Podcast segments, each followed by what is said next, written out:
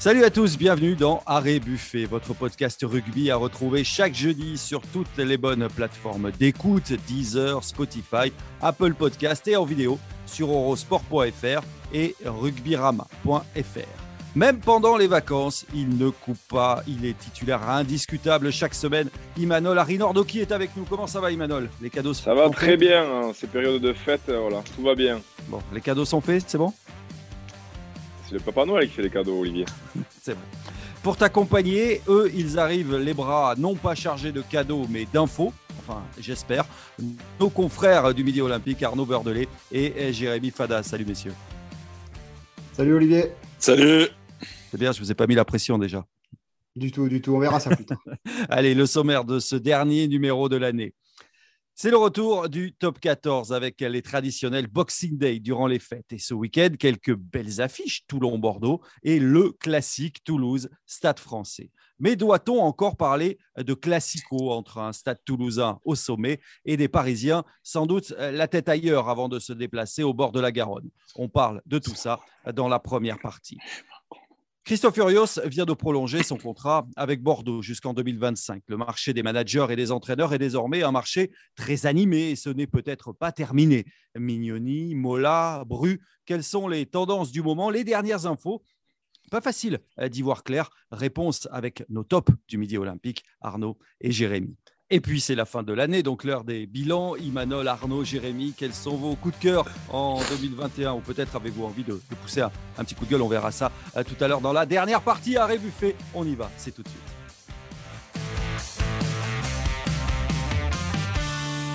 Mais d'abord, impossible de démarrer euh, cette semaine sans évoquer Kevin Gourdon, le troisième ligne de La Rochelle, contraint d'arrêter sa carrière à cause d'un problème cardiaque. On l'a appris en début de semaine.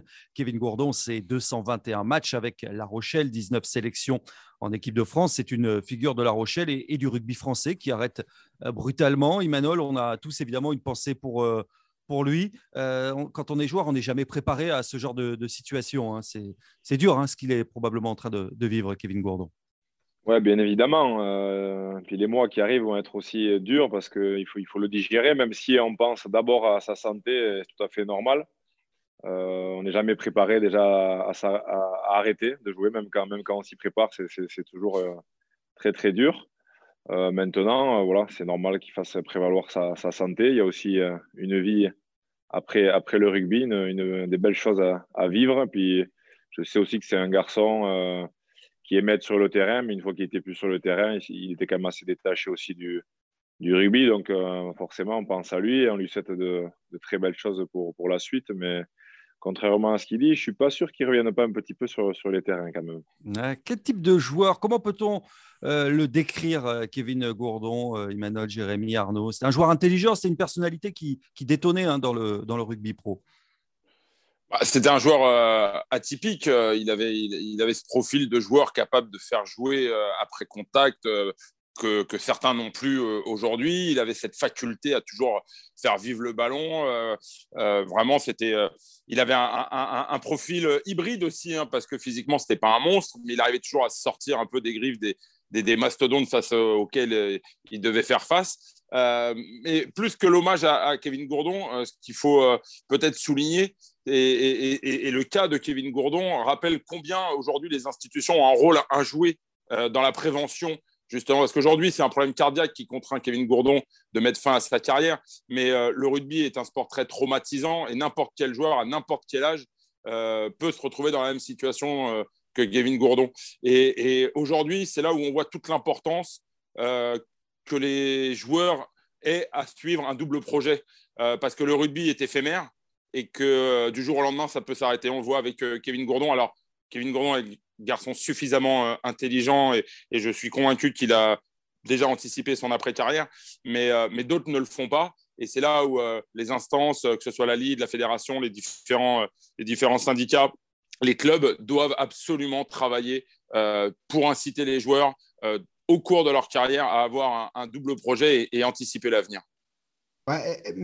Ça là-dessus, euh, Arnaud, il me semble quand même qu'il y avait une forme de prise de conscience, notamment pendant le premier confinement, le premier arrêt des compétitions, où les joueurs peut-être se sont rendus compte que ça pouvait s'arrêter du jour au lendemain. À mon sens aussi, l'arrêt de Kevin Gourdon doit amener une chose, c'est que tu parlais de profil atypique, c'est en tout cas un profil euh, hyper rafraîchissant hein, dans un rugby. Euh, on va dire un petit peu plus bodybuildé quand même depuis quelques saisons.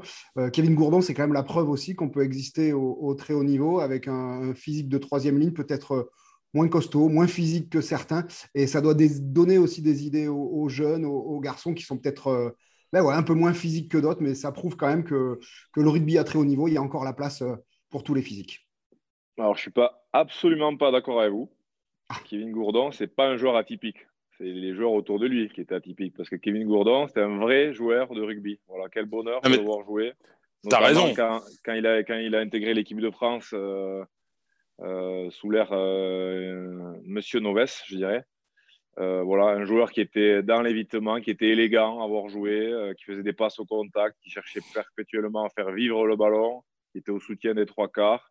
Euh, quel plaqueur aussi, quel plaqueur. Donc voilà, un, vrai beau troisième ligne. J'aurais aimé composer une troisième ligne avec lui d'ailleurs, ça m'aurait fait plaisir de jouer avec lui.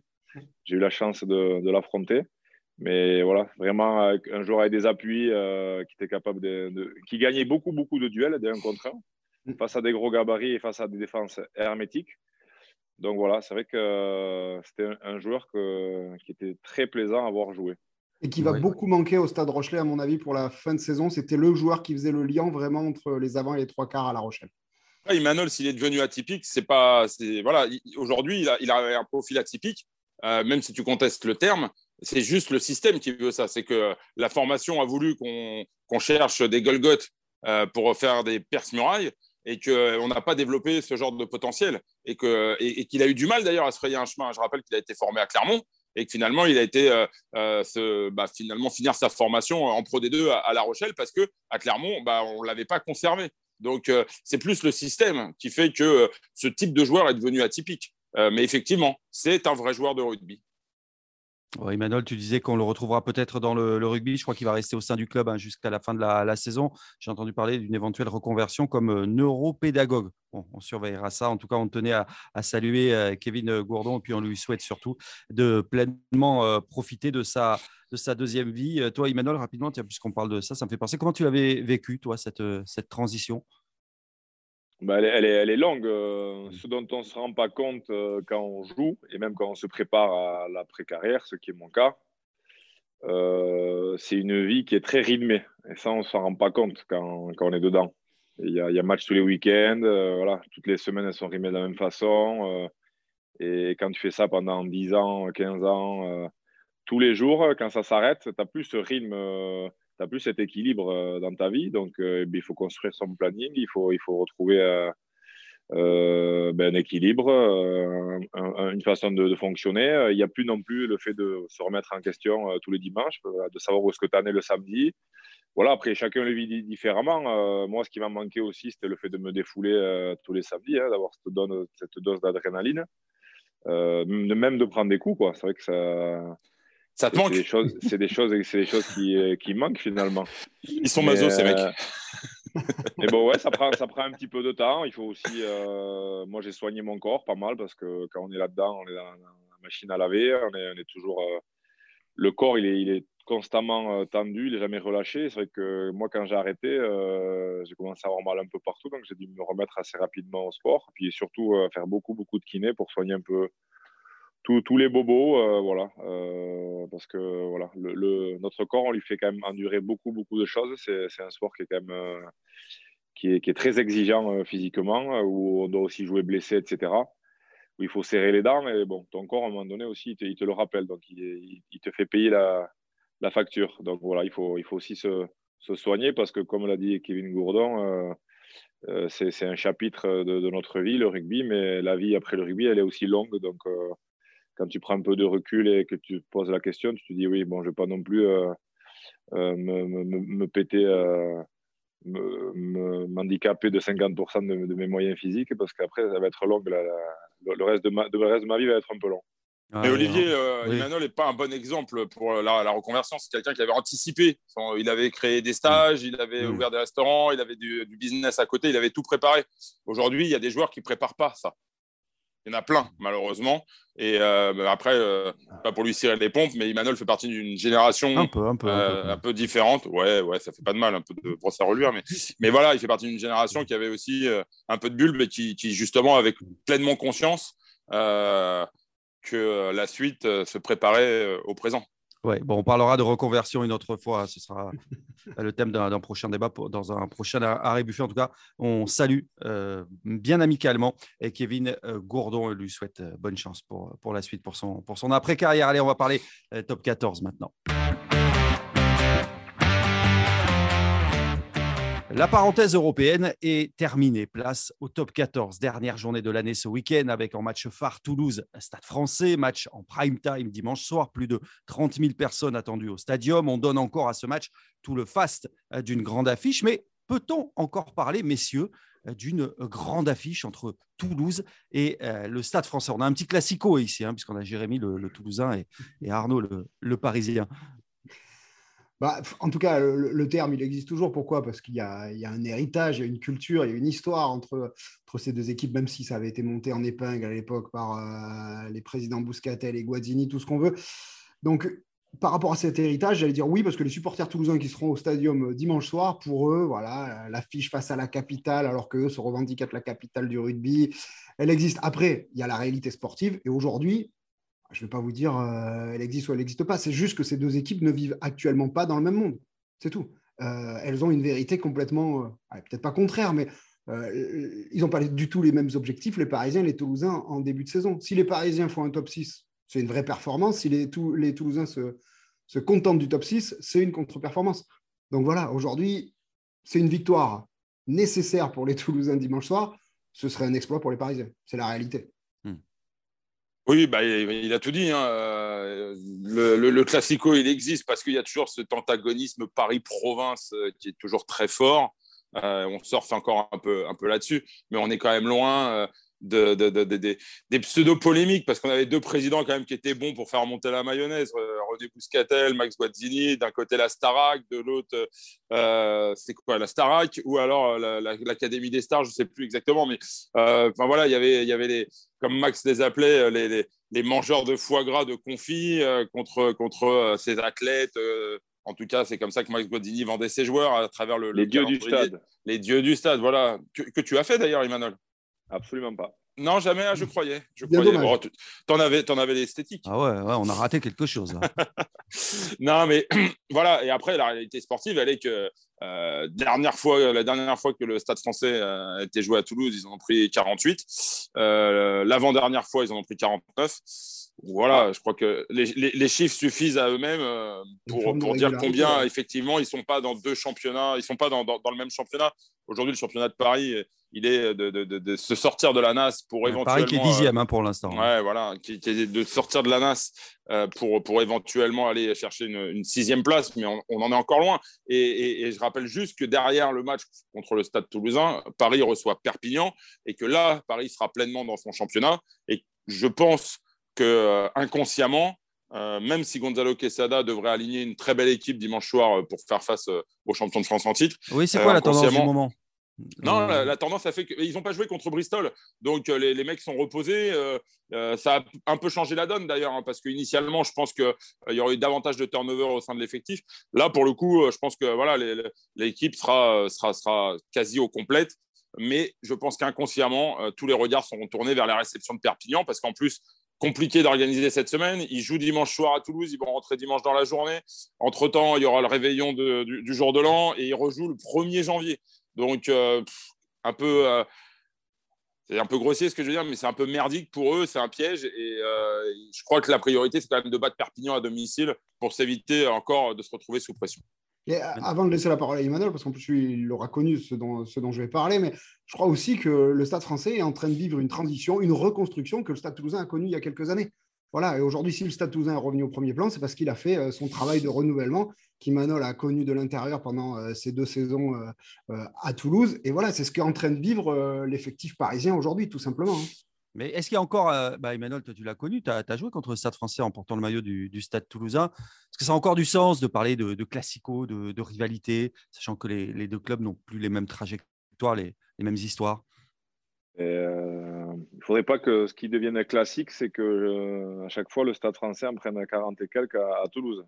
Là, pour le coup, ça deviendrait un classique. Après, le classico, pour moi, c'est quelque chose qui n'existe plus. Moi, pour moi, le Classico à l'époque, c'est voilà, le Stade français, le Stade toulousain, c'était pratiquement les deux meilleures équipes de notre championnat. Il y avait Biarritz aussi à l'époque. À chaque fois, à chaque fois il y avait un passif. Il y avait un passif entre ces équipes-là. Euh, voilà, il y avait des tensions entre les joueurs, il y avait des déclarations, il y avait toujours euh, deux, trois pignes qui partaient. Donc voilà, c'était des matchs à tension, euh, des matchs électriques et, on sentait la mayonnaise prendre aussi en plus les présidents rajoutaient avant les matchs. Donc, voilà, il y avait tout qui faisait euh, que, que, c'était un vrai, un vrai classico euh, parce que déjà, il y avait deux grandes équipes et que sur le terrain, il y avait explication, euh, tant rubistiquement qu'au niveau des hormones. Et qu'en dehors, eh bien, les deux clubs aussi faisaient ce qu'il, ce qu'il faut pour que, pour que le stade soit rempli le, week-end. Donc, oui, ça, en tout cas, c'est classico qui a, qui a perdu de, de sa superbe. Ça, c'est, c'est clair. Mais je crois, qu'Imanol il a touché un point euh, très sensible, c'est que à l'époque aussi, il y avait deux, voire trois équipes avec Biarritz qui dominaient le rugby français. Donc les rivalités, elles étaient faciles à, construire. Aujourd'hui, franchement, sur la ligne de départ, il y a huit ou neuf clubs qui peuvent prétendre au titre de champion de France. Donc ces grandes rivalités-là, elles sont ultra éphémères aujourd'hui. Elles durent un, deux, trois ans. On se rappelle du Clermont-Toulon et après, ça ne perdure pas. quoi. Oui, mais quand même, euh, Toulouse, Stade français, ça marque les gens. On voit bien, euh, le diffuseur, avec euh, raison, communique beaucoup autour de ce match-là, le place à une case télé très importante. Il va y avoir quand même plus de 30 000 personnes. Jérémy, je crois qu'il va être plein, hein, le stadium, pour, pour ce match. Il y a quand même une aura autour de. Autour de... Il y a quand même une aura autour de, de ce match qui est différente des autres affiches. Mais ça parle au mec de plus de 40 ans comme toi et moi, Olivier, hein, on va pas se mentir. Euh, parce que euh, le, dernier gros stade français, stade toulousain, avec de l'enjeu et tout ça, euh, je vous mets au défi de me le trouver là. Ça, commence à dater malheureusement. oui, il y a eu des finales, des demi-finales. Parce qu'on se rappelle, pourquoi, pourquoi c'est devenu un classico? C'est devenu un classico parce que ces, équipes-là s'affrontaient en phase finale. Vous avez des traces là, immédiatement euh, dans vos mémoires pour trouver un Stade français euh, Toulouse euh, sur un match important de phase finale sur les 5-6 dernières années? Ah, Il n'y en a aucun. Ah non, il n'y en a pas. Il y en a pas. La dernière fois que le Stade français a joué les phases finales, évidemment, ils l'ont joué l'an dernier face au Racing. Mais sinon, c'était 2015. Et 2015, le Stade français avait joué le Racing, Toulon et, et 2015 et Clermont en finale, pardon, je cherchais le, finaliste. Mais les derniers grands, grands matchs avec de la pression, avec cette, cet instinct de survie lié au match éliminatoire, il y en a plus. Il y en a plus. La, construction du Classico, s'est faite à partir de 98, où avec les Raptous, euh, euh, le Stade français avait marché sur Toulouse. Il y avait 99, où euh, Toulouse avait pris sa revanche, où ils avaient filé 50 points au Stade français, je crois, en, quart de finale. Et puis il y a eu 2000, où encore de nouveau non. Voilà, le Classico, il s'est construit autour de ça. Mais les matchs de phase finale, honnêtement, deux ans après, qui s'en souvient? Les matchs de, phase éliminatoire, pardon, qui s'en souvient deux ans après? Hmm.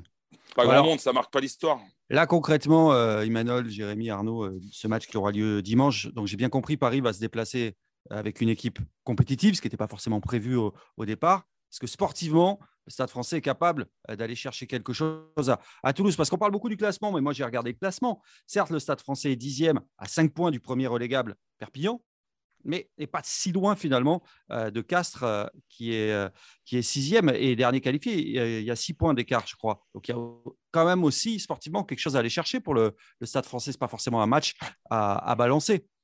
Non, mais sur le papier, que Toulouse soit archi favori, c'est logique, c'est normal. Mais après, le Stade français aujourd'hui, de quoi il manque? De constance.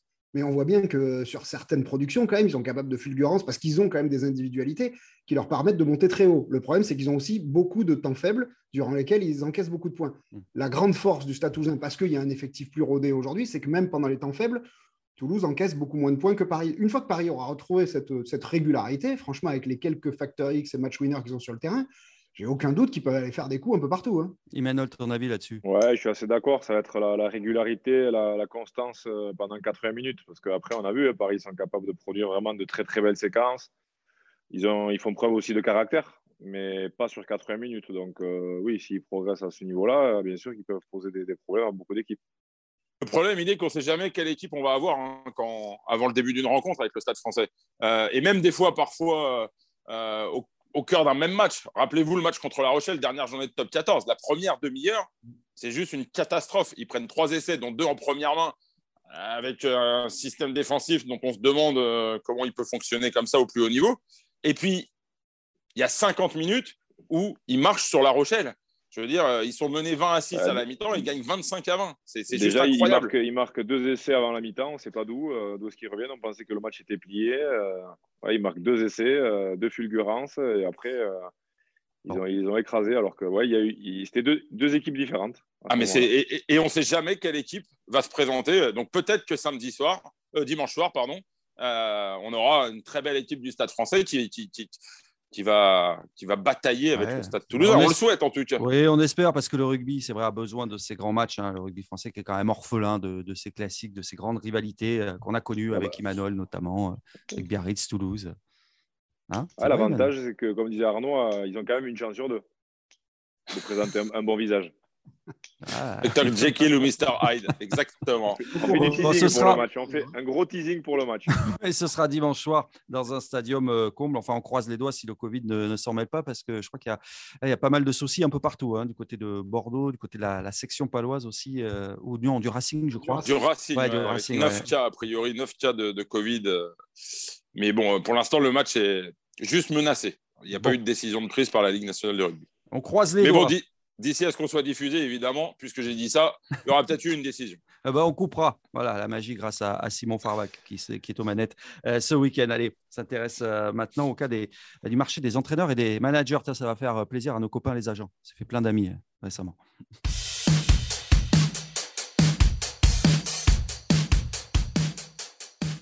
Cette semaine, Christophe Furios a décidé de prolonger son bail à Bordeaux. Deux ans de plus pour celui qui est arrivé en 2019. Le voilà lié jusqu'en 2025. Le marché euh, des entraîneurs et des managers est en pleine ébullition. Ça discute un peu partout dans tous les clubs. Euh, Toulouse avec euh, Hugo Mola, Lyon et Mignoni, Azema lui vient d'arriver à Toulon. On entend aussi le nom de Yannick Bru circuler un, peu partout. Alors, une question pourquoi le marché s'emballe? Jérémy, euh, toi qui es un spécialiste de la question, toi qui as pas mal d'infos, qui suis ça de près pour euh, le Midi Olympique, euh, bah, pourquoi il y a une telle ébullition, une telle effervescence en ce moment autour des entraîneurs et des managers? Alors, trouver la raison exacte. On peut avancer plein de suppositions. Ça va être difficile là de répondre en quelques minutes. Après, ce qui est vrai, c'est que nous, on a constaté un vrai emballement sur le marché des, entraîneurs, mais déjà depuis la saison dernière. Franchement, c'est parti un petit peu dans tous les sens, et notamment au, niveau des têtes d'affiche, ce qui était un petit peu plus rare. Hein. On avait quand même généralement une vraie stabilité. Euh, des garçons comme, euh, comme Christophe Urios, Pierre Mignoni, euh, Franck Azema, Patrice Colazo, tout ça, ils ont fait un petit peu la une de l'actu depuis un an, un an et demi. le dossier Christophe Urios est donc réglé en début de semaine. Pour tout vous dire, ça faisait un mois, un mois et demi que la tendance était vraiment à, la prolongation. Aussi peut-être parce que ben, les autres gros postes sont plus forcément à pourvoir depuis que Franck Azema est, parti du, côté de Toulon. Euh, il y a quand même quelques garçons pareils qui commencent à, qui continuent hein, à être cités à droite à gauche. Je pense à Xavier Garbajosa, des, des, techniciens comme ça. Euh, Hugo Mola, il a donné son accord pour prolonger à Toulouse. Il est fin de contrat 2023. Il va rester au, Stade Toulousain. Euh, le prochain gros dossier, notre sens, c'est celui d'Yannick Bru. Voilà, Yannick Bru qui va partir de Bayonne on le sait, et qui garde une grosse cote sur le marché des transferts et dont son nom circule à, plusieurs endroits. Les deux, en fait, les deux profils qu'on est en train de surveiller, c'est Yannick Bru et c'est Pierre Mignoni, qui est sous contrat jusqu'en 2023, mais qui a été attaqué par Montpellier dernière. Il n'a pas été insensible. On en avait parlé éventuellement à Toulon. Le poste désormais pour Franck Azema. Donc voilà, les deux garçons là qu'on suit un petit peu, c'est Pierre Mignoni et Yannick Bru. Mais Yannick Bru, son nom circule dans quel club Pour aller où? Alors là, j'ai un scoop. Ah. Ouais, moi aussi. Vas-y, Il, a, été, il a été approché par l'US Nafarrois, qui, est un fédéral 1 et qui fait un très très bon début de saison. Et qui va certainement euh, jouer les phases finales. Donc je sais qu'il est en discussion avancée. J'en dirai pas plus. L'US Nafarroa, club cher, euh, regretté Pierre Camus, qu'on salue au, passage. Mais euh, moi, moi, je parierais bien. J'ai pas d'infos particulières, même si. J'ai bien fait de te survendre dans l'intro. Pourquoi? Bah, J'ai dit que tu avais plein d'infos. Si, euh. si, non, mais après, on peut noyer le poisson. Mais euh, il y a... pendant, pendant quelques, quelques semaines, on l'a annoncé quand même du côté de Montpellier. Donc, euh, Philippe Saint-André, qui est aujourd'hui revenu aux manettes, avait émis le souhait il y a déjà quelques temps de reprendre du recul. Pourquoi Philippe Saint-André ne prendrait pas de nouveau du recul et travaillerait avec son ancien adjoint avec qui il a travaillé pendant, durant, ouais, pendant 4 ans à la tête de l'équipe de France Ça aurait de la gueule, c'est pas totalement stupide. Et euh, Jean-Baptiste Elissade à Toulouse. Et voilà. Et Bru a travaillé avec Elissade à Toulouse, comme le dit euh, Jérémy. Donc, c'est pas complètement infondé. La rumeur circule. Les protagonistes démentent, évidemment, parce qu'on est qu'au mois de décembre. Et, tant mieux, j'ai envie de dire, parce que chaque chose en son temps. Yannick Bru, il a un boulot à finir avec Bayonne. Philippe Saint-André, il a un boulot à finir avec Montpellier. Donc, chaque chose en son temps. Et les autres endroits où son nom a circulé, à plus long terme, éventuellement, ça a été le Racing, parce qu'on sait qu'à un moment ou à un autre, Laurent Travers devrait prendre la présidence du club selon le souhait de Jackie Lorenzetti. Son nom avait circulé aussi l'année dernière à Clermont, mais c'est John O'Gibbs qui a été choisi et qui restera en place. Son nom aussi a circulé éventuellement à Lyon si Pierre Mignoni venait à, à quitter le club. Non, si vous voulez, en tout cas, un petit scoop, mais il concerne le Pro D2. C'est peut-être moins sexy pour certains, mais c'est du côté de Bourg-en-Bresse. Voilà, il y a du changement. Euh, Johan Boulanger, euh, euh, entraîneur emblématique du club, bah, devrait être écarté de, ses fonctions et c'est quelqu'un d'extérieur qui, devrait arriver. Le club est en train de prospecter, plusieurs profils reviennent, dont celui de Fabrice Estebanez, qui aujourd'hui est ah entraîneur auprès des moins de 20 ans français. Voilà. Mais alors, ça, veut dire quoi, bah, Imanol? On peut plus voir des, profils à la, à la, Guinoves, des, managers sur un temps long dans ce, dans ce rugby, dans ce rugby moderne? Il y avait eu Colazo aussi, euh, dans une moindre mesure, mais qui était resté quand même un bon paquet Il n'y a, personne qui atteint le niveau de, de hein. ça veut dire que ça n'existera plus, ça Quoi qu'il en soit, non, ça n'existera plus. Ça n'existera plus parce que euh, il y a énormément de pression aujourd'hui. Il y a, comme tu le disais euh, tout à l'heure, il y a énormément d'équipes qui sont les phases finales. Il y a moins de stabilité et forcément, quand ça se passe pas bien, c'est toujours plus facile de virer un mec que 30 mecs. Et donc, euh, le poste aujourd'hui d'entraîneur, euh, celui de manager, c'est un peu différent. Celui de manager, euh, suivant, suivant sa fonction exacte au, sein du club, il, peut rester en position, lui, pour, pour, plusieurs années. Après, c'est vrai qu'entraîneur, quand tu es sur le terrain, ça, ça, va être compliqué pour, pour un entraîneur de, faire plus de 5-6 ans dans un club. Mais tu comprends cette usure quand même qui, qui, est de plus en plus rapide. Ça veut dire quoi que les managers ou entraîneurs parviennent plus au bout d'un moment à trouver des, leviers, euh, de nouveaux leviers pour faire avancer une équipe, pour motiver les mecs C'est quoi? C'est les joueurs qui finissent par lâcher euh, au bout d'un moment Il y a énormément d'attentes euh, des joueurs, forcément. pour les joueurs aussi, c'est bien hein, de, changer de club parce que quand tu restes dans le même club longtemps, ou en tout cas si les entraîneurs ne changent pas, tu as toujours le même discours, la même façon plus ou moins de jouer, etc. C'est compliqué de, de, se renouveler, de, de, sortir un peu du cadre aussi, de surprendre de son effectif et ses joueurs pour les garder justement en éveil. C'est un gros travail qui est, très délicat et très compliqué à faire parce qu'en plus, c'est un travail que tu peux faire quand ça fonctionne bien. Quand tu as des mauvais résultats, tu vas pas te dire on va aller faire des sorties, des choses un peu, un peu différentes, des, stages, etc. Donc, ouais, c'est un équilibre qui est très compliqué à, trouver. Euh, qui plus est, ben voilà, quand tu es dans des, dans des, spirales un peu négatives ou compliquées, euh, euh, c'est compliqué de, s'en sortir. Tu essaies de revenir un peu aux fondamentaux, mais bon, il peut y avoir une, une usure, euh, une usure euh, de, la part du, groupe aussi, ou, une usure aussi. Maintenant, on a des présidents aussi qui sont, qui sont exigeants. Ils mettent beaucoup d'argent et je comprends qu'ils soient, qu'ils soient exigeants. mais il faut aussi du temps pour construire un groupe, une façon de travailler intégrer des jeunes joueurs et que la, mayonnaise euh, prenne. Hein. On l'a vu euh, au Stade Toulousain, après, après le creux qu'il qui a eu, ça a mis un peu du temps derrière avec Hugo Mola pour que la mayonnaise euh, prenne. voilà, il faut, il faut aussi laisser du temps, je pense, à, des gens qui ont des compétences pour, pour mener à bien leur projet. Et, ça prend souvent du temps. Mais aujourd'hui, on a des présidents qui, mettent de l'argent, mais qui veulent des résultats de suite. Et dans le rugby, c'est quand même compliqué que la mayonnaise prenne d'un coup. Le problème aujourd'hui des, présidents, c'est que beaucoup d'entre eux sont très exigeants à juste titre, mais ils sont aussi exigeants qu'impatients. Et ça, c'est. Mais euh, et, ça, pour, reprendre les, propos de Jackie Lorenzetti au Racing, qui euh, a d'autres business, notamment euh, avec des vignobles, il a appris la patience aussi. il a eu un premier titre en 2016 avec, avec le Racing. depuis, il n'y a plus aucun titre. Et euh, il expliquait que le, travail qu'il avait entrepris euh, dans, les vignobles lui avait permis de, gagner en patience. Euh, voilà. Mais tous les présidents aujourd'hui n'ont pas cette bah, patience-là. on l'a vu par le passé avec des changements d'entraîneur parfois au bout de trois ou quatre mois. Mais le changement, c'est pas une garantie de réussite hein, quand même, parce qu'on regarde à, Clermont, par exemple, Jono Gibbs, pour l'instant, n'obtient pas de, grands résultats. La Rochelle, Ronan O'Gara non plus. Il, vient d'arriver, hein, obtenir les mêmes résultats. Ouais, bah, ça, va avec une reconstruction de l'effectif aussi. Il faut que mm. le, mec qui arrive en place, il faut qu'il ait euh, un groupe qui lui ressemble ou qui ressemble à ses convictions. Il faut que tout soit en adéquation. Moi, je pense qu'il y a besoin souvent d'une ou deux saisons bah, de transition. On parlait de reconstruction tout à l'heure au Stade français, mais c'est vrai à chaque fois qu'un manager arrive quelque part. Seulement, euh, les présidents ne laissent pas toujours une ou deux saisons. Pour prolonger quand même le, débat quand même sur les managers, on peut dire une chose, c'est que contrairement à ce qui se passe tous les quatre ans depuis un moment, il y a quand même de fortes chances que cette fois, ce marché des entraîneurs ne vienne pas être pollué par le poste de sélectionneur. C'est-à-dire que si le tournoi se passe bien, le prochain tournoi, et l'info, on l'a sorti, euh, il y a quand même de fortes chances que Fabien Galtier continue son, pour un deuxième mandat. Aucune certitude, hein, il peut y avoir une catastrophe nucléaire. Et voilà. Mais on ne sait pas s'il en a envie, par contre. Ça, c'est une autre chose.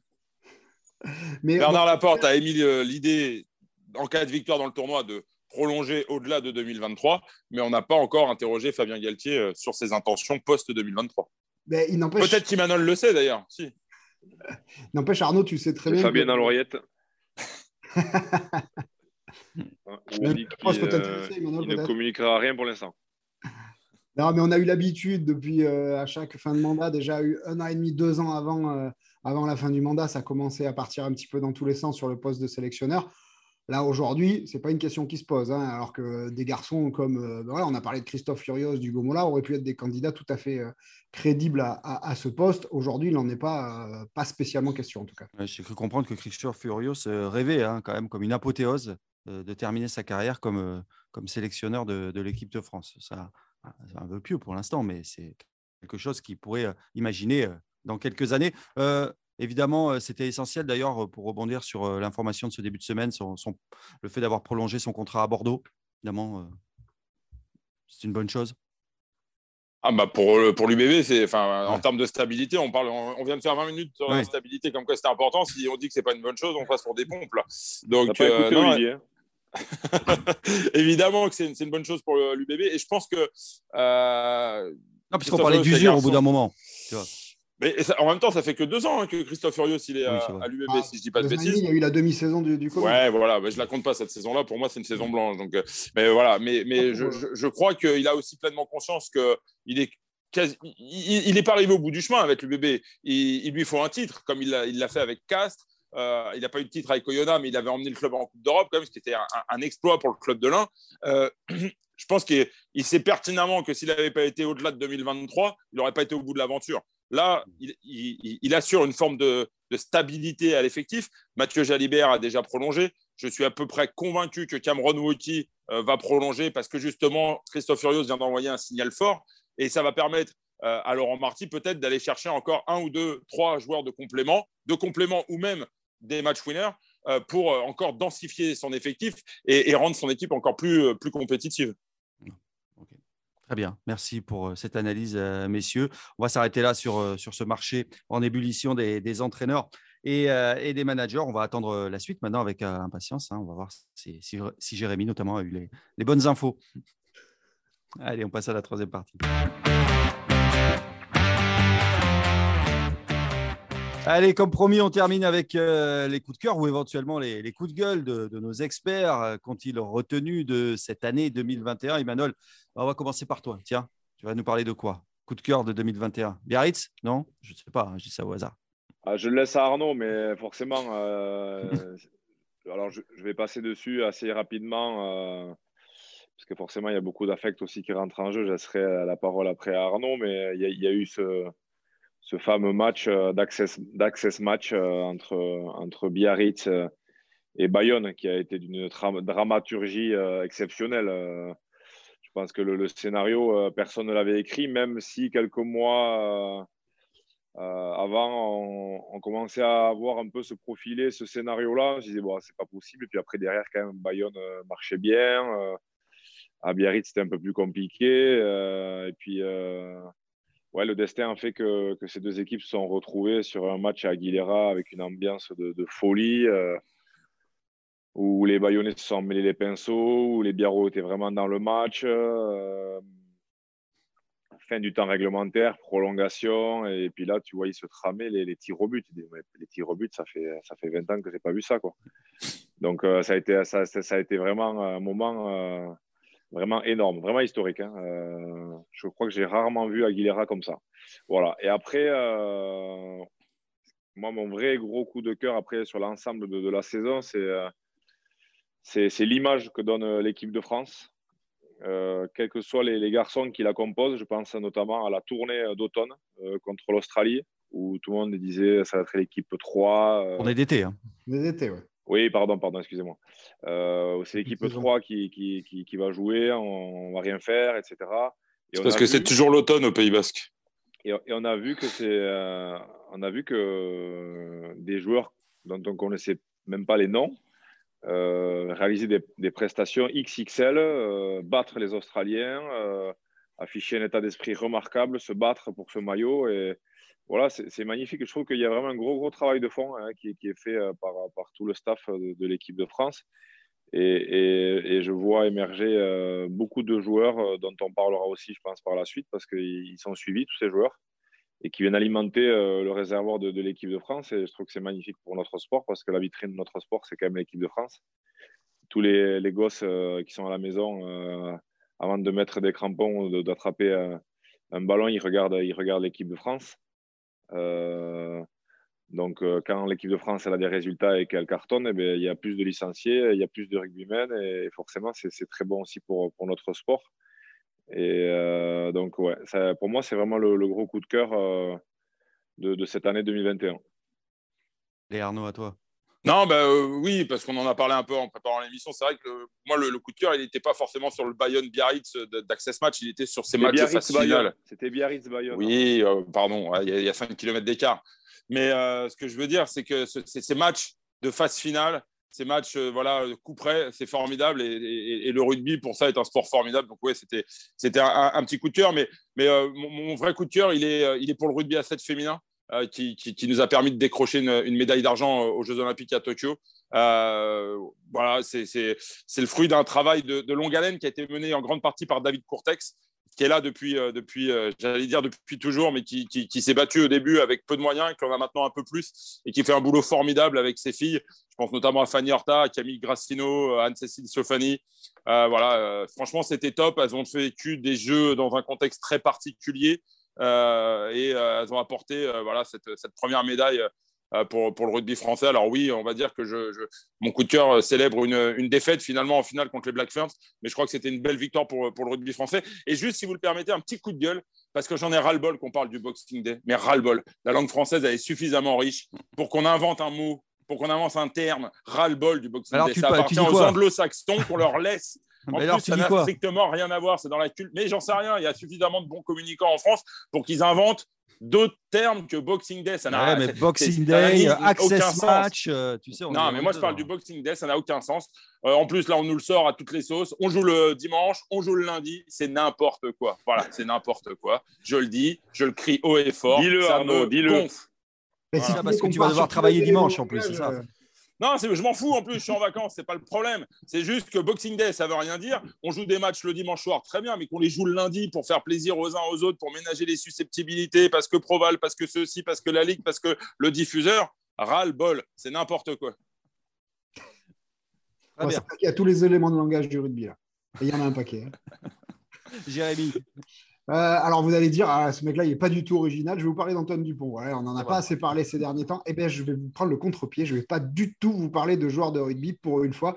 Non, plus sérieusement, moi, pour côtoyer ce garçon depuis des années, parce que je m'occupe du Stade Toulousain à Midi Olympique euh, toutes les semaines, pour avoir fait, Arnaud va rigoler, une vingtaine d'interviews d'Antoine Dupont et une cinquantaine de papiers. C'est juste pour dire, ce garçon, il a complètement changé de dimension. Tout le monde l'a vu, euh, avec toutes les louanges qui sont abattues, toutes les sollicitations, toutes les voilà, la médiatisation qu'il y a autour de ce mec. Et je peux vous assurer d'un truc, c'est pour euh, discuter avec lui quasiment euh, une fois par semaine. Il ne change lui en rien. L'authenticité, la simplicité de ce mec, moi, elle me sidère et, le naturel avec la spontanéité, quoi, avec, avec, laquelle il accueille tout ça, je trouve que, que c'est fantastique. Ça fait longtemps que je défends que ce mec-là est la vraie chance du rugby français parce qu'il est ultra spectaculaire, parce que c'est facile pour les gamins de s'identifier à lui, mais surtout parce que c'est un gamin qui, qui pue le rugby, qui adore ça, qui vous discutez avec lui, il va vous sortir des anecdotes des années 80, voilà, et qui est d'une, comment vous dire, vraiment de, il est ultra abordable, il change pas. Et je maintiens, ce garçon, c'est la grande chance du rugby français euh, à l'heure actuelle. Voilà.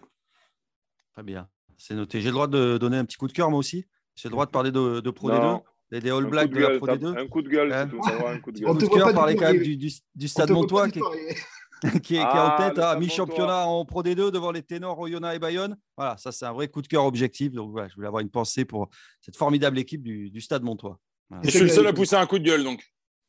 Bah oui, mais c'est toi qui râles tout le temps, cela dit. Donc, euh, Ah non, non, non, non, tu rigoles. Attends, les Basques, ils sont pas mal aussi pour râler, Manol. C'était pas terrible, franchement. Ton coup de gueule, il était pas terrible. Ouais. Et vos paris, tiens. pas d'accord avec Allez. moi Le boxing Allez, rapidement. le- Rapidement, quand Ah, même. Vos paris, pour, vos paris pour 2022. Parce que voilà, si vous avez envie de mettre une pièce sur, euh, sur un joueur, sur, euh, sur une équipe.